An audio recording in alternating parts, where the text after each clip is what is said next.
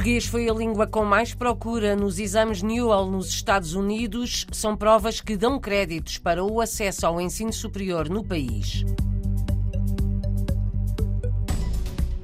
É importante e forte a comunidade portuguesa no Canadá, diz o Presidente da República, que as autoridades do país têm essa noção. Marcelo Rebelo de Sousa acredita que há líderes comunitários capazes de garantir a continuidade de associações e organizações portuguesas.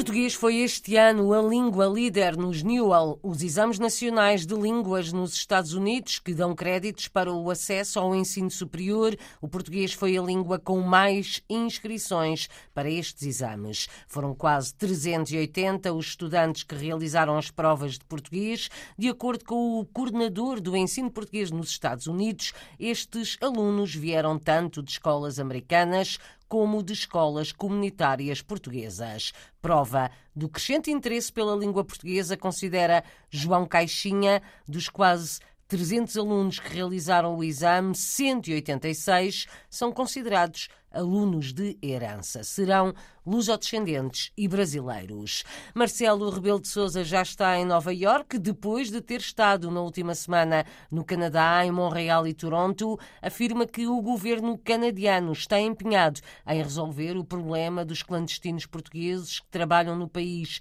sem estarem legalizados Marcelo Rebelo de Sousa foi questionado este fim de semana em Toronto sobre as dificuldades vividas por milhares de trabalhadores portugueses que não têm a sua situação regularizada. O presidente garante que o governo canadiano está atento e que esse foi um dos assuntos abordados no encontro que teve com o primeiro-ministro do país. Ao longo desta dia, falei com o primeiro-ministro Trudeau, que concordou que era preciso legalizá-los. Alguns deles estão cá há 10 anos, 15 anos, 20 anos, outros há 5 anos, são não documentados, não legalizados. Falei nisso com o Ministro da Imigração e ele foi o primeiro a reconhecer que tem de ser resolvido urgentemente. Até porque o Canadá se comprometeu a uma posição de abertura relativamente à imigração. Ora, parece que é justo que, antes de tratar da imigração em geral, trate daqueles que já trabalham, já criam riqueza. Essa é uma prioridade.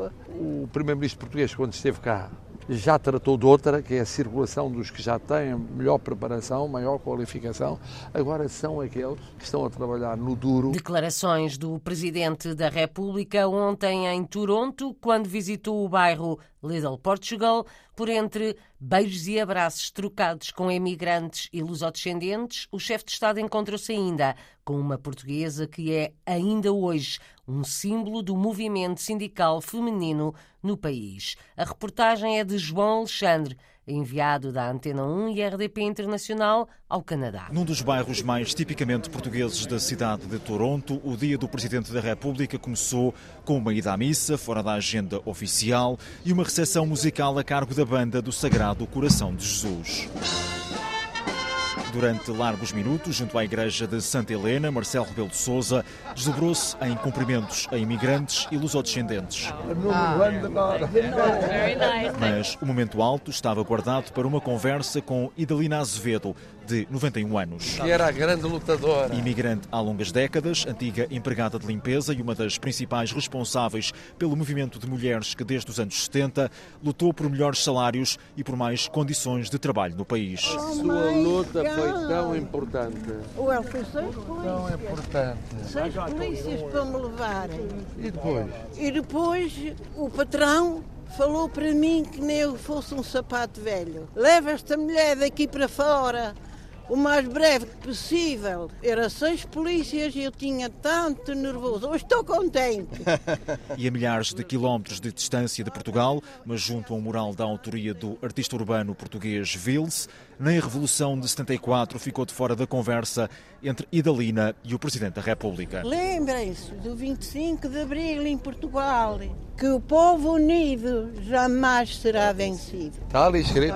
Depois do encontro, seguiu-se um passeio pelas ruas com entrada em cafés e pastelarias de proprietários portugueses.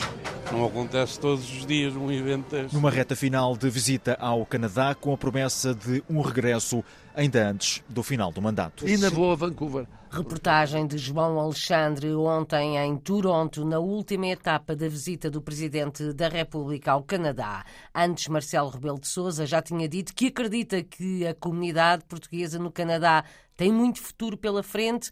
Questionado sobre as dificuldades dos clubes e associações portuguesas, o chefe de Estado considerou que há protagonistas capazes de garantir a continuidade no trabalho de associações e organizações portuguesas. Eu confesso que há comunidades em que é mais difícil. São comunidades mais pequeninas, mais distantes, muito envelhecidas. Aqui eu acho que é como respirar. Vai acontecer naturalmente, até porque aqui encontramos não um, mas vários líderes natos da comunidade. Às vezes o problema numa comunidade é que não há líderes no presente ou virados para o futuro, e há sobretudo líderes do passado. Aqui não, são múltiplos os líderes que se agrupam em várias iniciativas que estão abertos a esse protagonismo e a passar a mensagem para o futuro. Declarações de Marcelo Rebelo de Sousa este fim de semana durante uma visita à Galeria dos Pioneiros Portugueses, é dedicada à memória do início da imigração portuguesa para o Canadá. Foi lá que o presidente português afirmou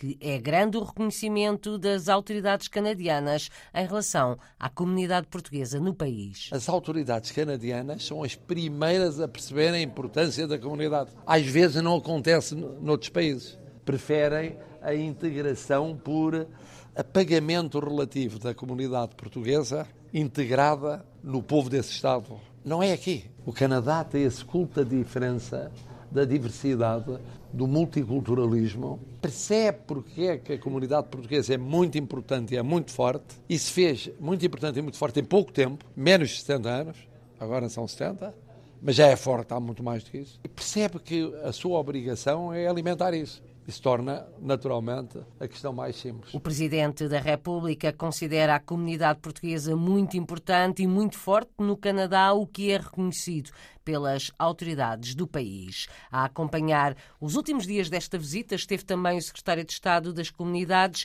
garante que reforçar os laços de Portugal com a diáspora portuguesa é uma prioridade. Paulo Cafofo fez um apelo para que todos façam os possíveis na defesa da língua portuguesa. O governo deve reforçar os laços com a nossa diáspora. Reforçar os laços através da língua portuguesa. Ainda aqui, no Canadá, temos cada vez mais alunos a aprender o português. Temos cada vez mais professores a aprender o português. Mas a responsabilidade não é só do governo. Ainda agora vamos distribuir 1.400 tablets com material digital aqui para os nossos alunos. É um projeto do governo português, são mais de 17 milhões de euros em equipamento digital pedagógico para os alunos. Mas vocês também têm uma responsabilidade, e falo para os pais, para as famílias. Em casa, falem português.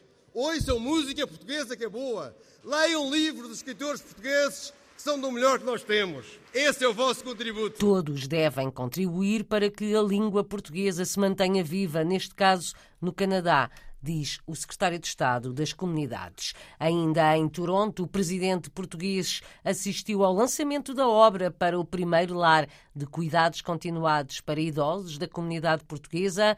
Manuel da Costa, responsável pela Fundação Magalhães, mostrou-se satisfeito com o apoio de Marcelo Rebelo de Sousa e do governo português. Nós este ano tivemos muita sorte com os políticos portugueses culminado com o Sr. Presidente da República, vieram cá celebrar 70 anos. Nós ficámos muito satisfeitos com o governo português da forma que encarou as nossas celebrações e o respeito que mostraram por os nossos imigrantes. E eu acho que, a ouvir uh, o desafio ao Sr. António Costa, Primeiro-Ministro, e depois que ele que vinha cá em 2025. Isso para nós dá-nos coragem para continuar com este projeto de uma forma mais positiva. Fiquei muito satisfeito e agradecido no ponto de vista que eles uh, respeitaram-nos, vieram cá, têm-nos tratado muito bem. E eu penso que isto é um exemplo para todos os imigrantes do mundo inteiro e a cooperação que o governo português pode dar com eles. Manuel da Costa, da Fundação Magalhães, ouviu o Presidente da República desafiar o Primeiro-Ministro português a deslocar-se no próximo ano a Toronto e a apoiar esta obra, um lar de cuidados continuados para idosos portugueses.